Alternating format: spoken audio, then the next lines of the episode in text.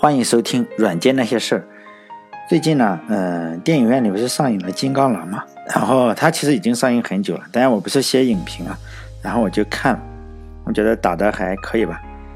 因为今天又是周六，我就在群里扯淡嘛，也没什么事情干，我就发现了一个问题，就是说，比我那些小十几岁或者是二十几岁的小伙子啊，对这个嗯漫画就了解的非常的浅。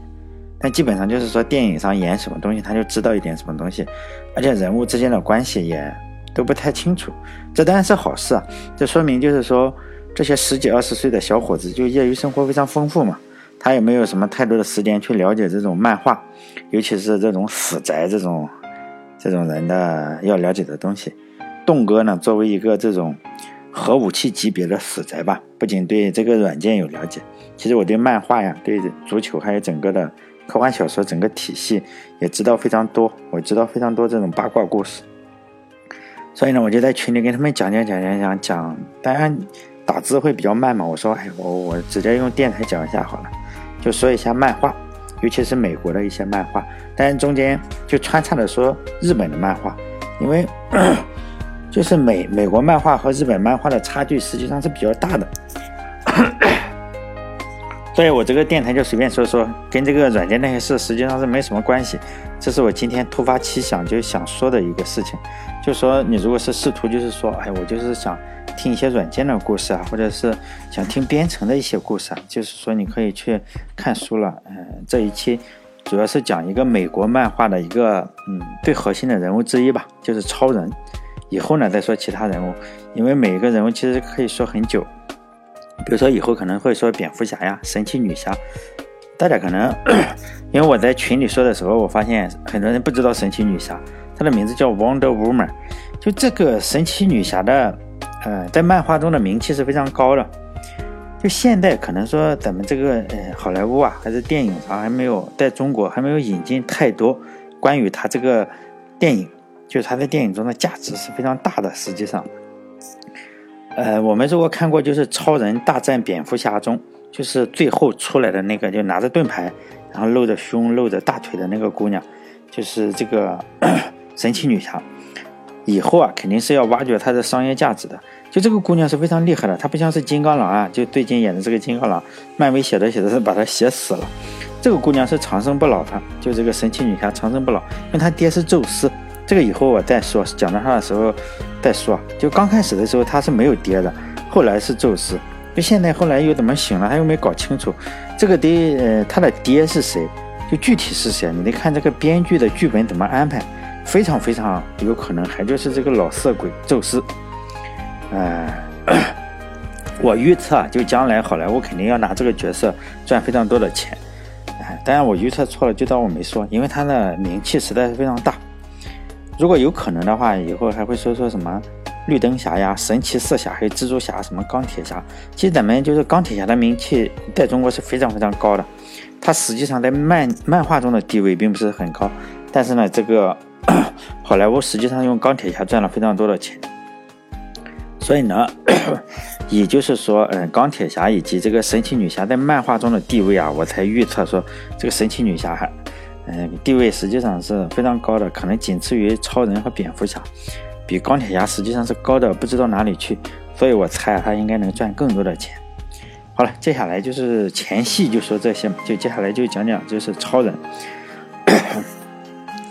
超人实际上是毫无争议的一个老大，大家应该都知道这个人，就是说那个内裤外穿嘛，然后披这个床单满天飞来飞去的那个家伙。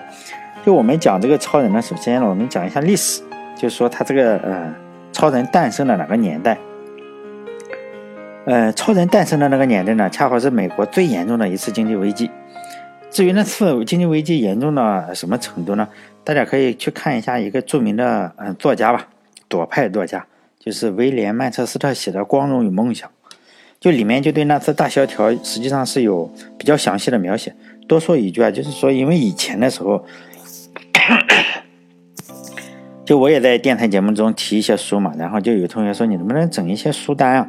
其实吧，我我也不知道我提过哪些书了，我也不想整书单，因为在这里说《光荣与梦想》这个书了，就我得特别提一下，因为这本书太出名了，尤其被国国内一些大 V 啊或者是什么那些网红提过，所以呢，呃，可能大家都觉得，哎，这本书一定要看，但是我还是建议大家，就是带着个小心眼去看这本书。这个人是民主党，就这个作者是民主党，而且国内出版的这个版本，我我在书店的时候我翻了一下，它实际上已经把整个的索引都删了，整个索引都是没有的。所以呢，我并不建议大家去看这本书，但只是我个人建议啊。因为我我我这本书，因为我提到了，而且我又不太喜欢这本书。虽然我看过，我真的不太喜欢这本书。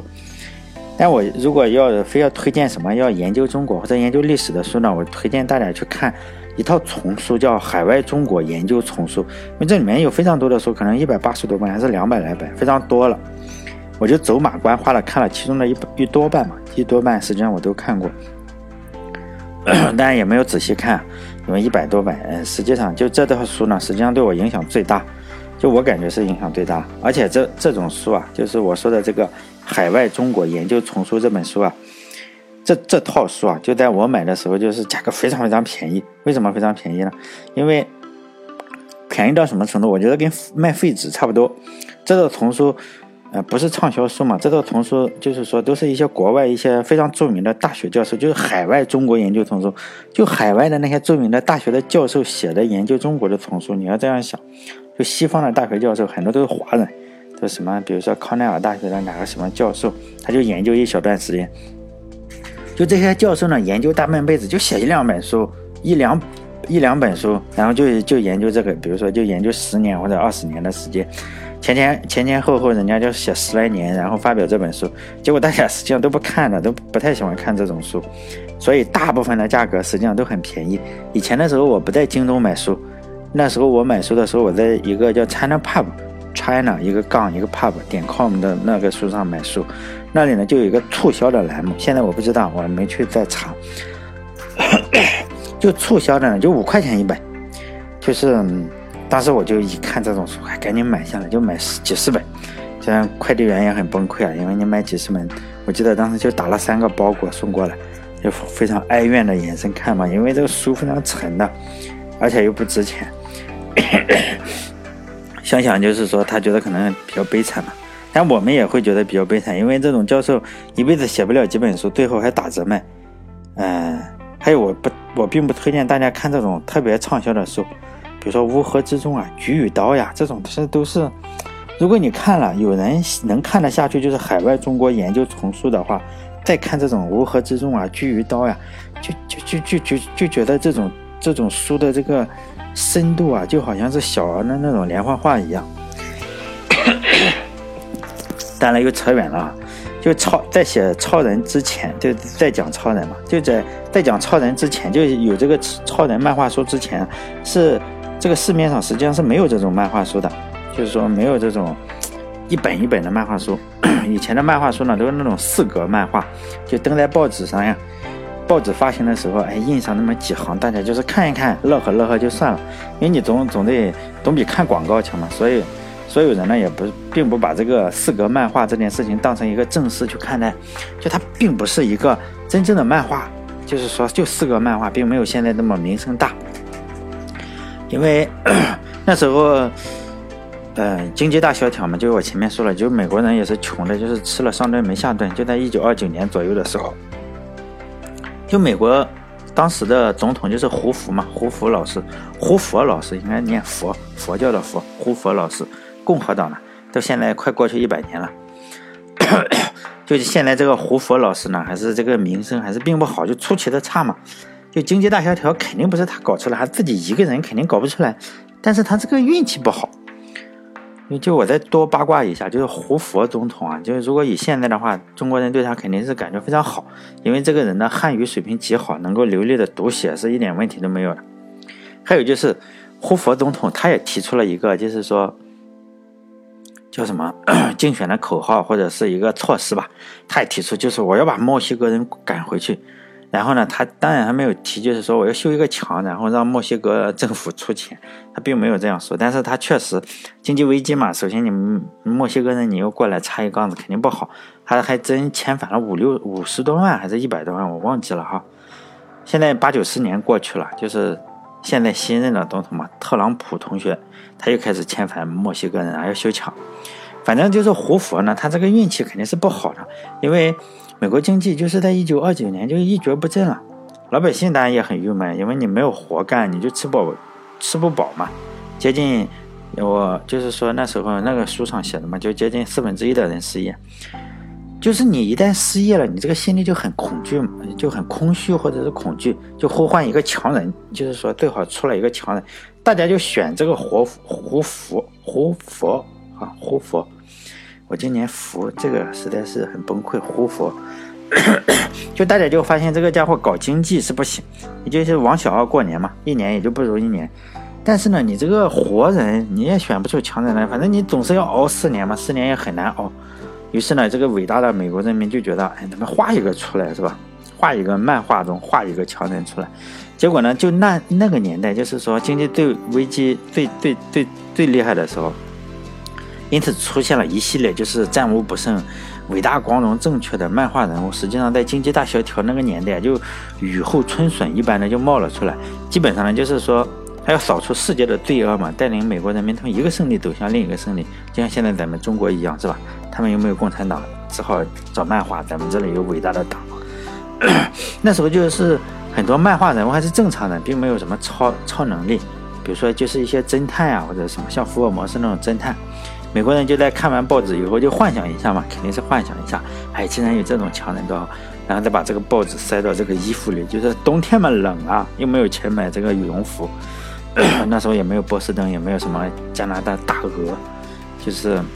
把这个报纸塞到这个衣服里面去，就是抵御寒了。那个书里写的，我看到这一段的时候，包括现在我想起来，你把报纸塞到这里去御寒，真的是心里还挺难受的哈。这个人活到那个份上，实在是 经济不行是吧？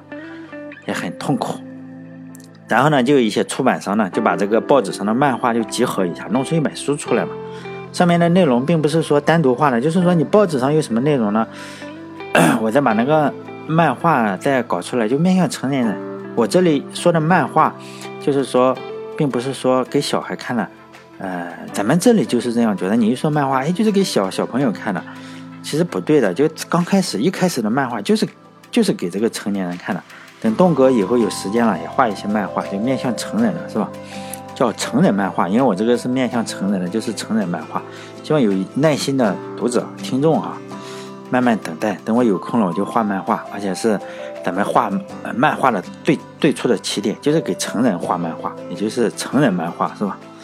但我没有学过画画，因为上学的时候我这个比较宅，上课我也不太讲话，我也不跟朋友讲话。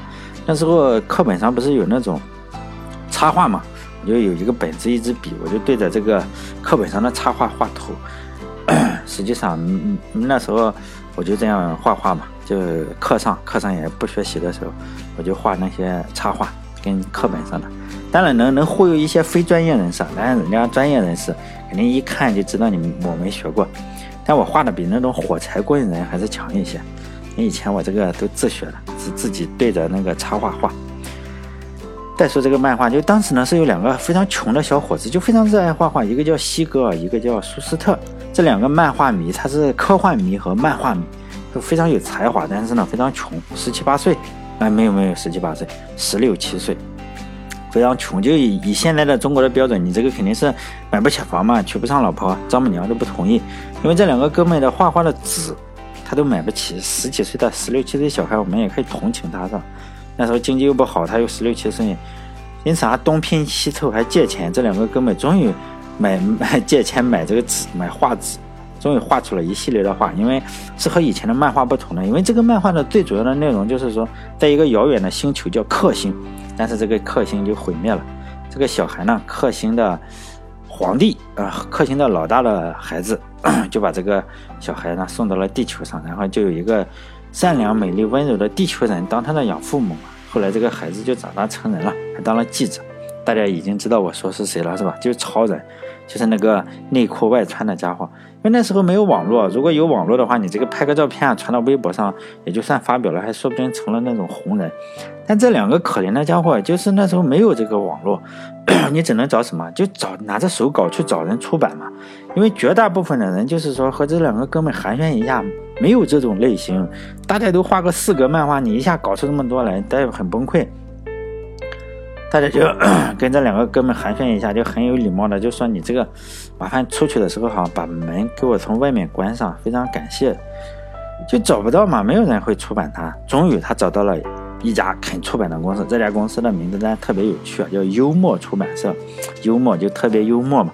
这两个年轻人肯定很高兴啊，终于有人给他出这个呃漫画了。之所以叫幽默出版社呢，你这个不幽默一点也不行。但这两个小伙子就在约定的地地点和时间，充满幻想，捧着自己的稿子去出版的时候，人家这个幽默出版社就幽默了一把，是吧？告诉这两个小伙子说不好意思啊，我们这个项目又取消了。结果这两个小伙子就非常生气，也当然是万念俱灰吧，就把 这个稿子给撕了，仅仅留下一张。大家可以在网上搜搜，或者关注我这个微信公众号，我就把这个找出来了，只有一张这个封面。只只有这一张没有撕，就是说，呃，还仅剩这一张了，其他的稿子都撕了。就鲁迅老师曾经说过嘛，就是悲剧嘛，就是把美好的事物毁灭给人看。如果这两个小伙子没有被承诺说，哎，我可以发表，就是幽默出版社没有承诺他，也许他们不会是不会把这个原话撕掉，因为他已经获得了一个承诺，就觉得啊，这个已经获获得了嘛，已经有了这个美好的事物，然后呢，结果一去，人家又把这个。承诺给毁灭了，所以呢，就好像是咱们一个小伙子去追求这个心目中的女神，终于追了个十年八年，女神终于答应他了。结果改天，女神马上打个电话邀请他说：“还来参加我的婚礼吧？隔壁我这个新郎不是你是吧？是隔壁有车有房的老王，人家好几套房拆拆迁是吧？离异的拆迁了，而且还善意的提醒这个小伙子，你最好不要忘了带这个份子钱是吧？我结婚了嘛。但这种。打击就是毁灭性的嘛，所以这两个小伙子也是凡人，受不了这个打击。但幸运的是呢，人家这两个小伙子没有就是说，呃，就是就此沉沦嘛，就熬过去了。又带着这个梦想或者说是幻想啊，把那个拼拼凑凑已经撕过的这些漫画又带着开始联系出版商。终于呢，有一家非常非常小的刚刚成立的漫画公司又答应可以出版了。当然了，这个这家不是幽默出版商了。因此呢，但是这些花都已经撕过了，你已经碎了，人家就要求说这个你给我这个碎的也不行是吧？你最好再重新画一遍，我们才能出版。因为这两个小孩当时只有十七岁，实在是没有什么钱，没有真的是没有没有钱再去买这个绘画的这个纸，因此呢，他就找了一些呃。二手也 不能说二手，就旧的墙纸，就美国那时候有墙纸贴在墙上的纸，就在墙纸的背面去画画。所以我们说我们学画画的话，也不要说哎我这个笔不好，纸不好。你看人家那时候用墙纸，就是是不是也画的很很厉害？就这样就得以出版了，并且呢这个就这样出版了，并且这家出版商还给了这两个人每人十美元，这两个人二十块钱，二十美金啊，当时也算是一笔大钱嘛。并且答应说你这个继续来画画嘛，来我们公司，公司小，也当然了，你并不是说让你来画超人，而是什么都画。这家漫画公司的名字就叫国家漫画公司。后来呢，这个公司就改了名字，日就是日后赫赫有名的 DC 公司，就是和漫威并列这个两大漫画公司之一嘛。在 DC 公司里，其实除了超人，还有蝙蝠侠、神奇女侠、闪电侠、绿灯侠、猫女。等一系列著名的人物，猫女主要是跟这个哈，这个蝙蝠侠在那里搞暧昧，所以才出名了。其实她是个配角，后来越来越出名了，是吧？你这个粘抱住大腿了，你这个搞暧昧也可以。但以后有机会啊，如果以后有机会，我不确定一定会讲哈，因为这个东西讲起来也挺无聊的。就如果有机会的，我会逐渐的讲，比如说什么蜘蛛侠呀。X 战警、美国队长啊，还有绿巨人，还有那什么神奇四侠等等，这那后面这些都是漫威的，所以我们基本上是不大可能看到说，哎，你蜘蛛侠和超人干架，因为为什么呢？因为这是两个公司，除非是有个大富豪，比如说我们某个公务员、某个县长，或者是某个房地产开发商，去就是把 DC 和这个漫威一起收购了，这样的话，我们就能看到蜘蛛侠大战蝙蝠侠，或者是。蝙蝠侠、猫女还有那个黑寡妇之间哈产生了三角恋，否则的话可能性并不大呀。当然有有有有一些人在网上说是有可能，但那那那不是官方出的。就超人是不是一上市就大受欢迎？当然不是，如果是就好了，是吗？这两个小伙子就在 DC 公司啊，也就这样一直画各种各样的漫画，因为超人只是众多角色中的一个，就他不是画超人。最后呢，结果 DC。以前还呃这后来才叫 DC，现在还不是叫，但是为了说的方便一点，我就说的是 DC 了哈。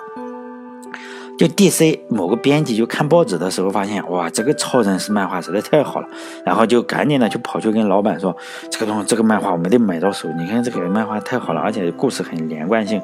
这个老板一看，哎呀，说这个超人本来就是我们这个公司两个家伙画的，我以还以为没人看呢，那两个家伙就在那个角落里是吧，天天加班，你去找他聊聊。聊了以后呢，这个超人就觉得哎可以，这个编辑挺好。超人呢就有了自己的专门的刊物，他第一期的名字就叫动作漫画，Action Comics。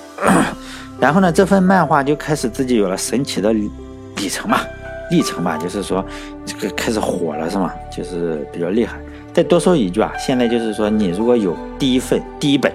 而且保存完好，就是品相比较好的这个动作漫画的第一期，现在你可以拿到易贝上去竞拍啊，价格就是五十多万美金，五十到六十万，可以在北京付个首付了已经。如果有人在美国的话，你应该没事多去这个跳蚤市场看看，万一哪个家伙不识货是吧？五块钱就卖给你一本，你真的是赚翻了。比这个买啥都好，五块钱，然后你卖五十到六十万美金。就我把这一期的封面也放在这里，如果有人有幸买到的话，赶紧回来打赏我一个大红包，因为这个价值值五十到六十万美元呢。如果再有人不识货的话，因为超人太出名了，故事细节我就不说了。再说电影上说实在，电影电视大家也都如果有兴趣听的话，肯定是有兴趣看过了，没什么没什么好说的。就超人呢，我就讲到这里，下一期。如果有下一期的话，我不确定我会讲这种东西，其实挺无聊的。我就准备开始讲蝙蝠侠，因为蝙蝠侠也是个神奇的角色嘛。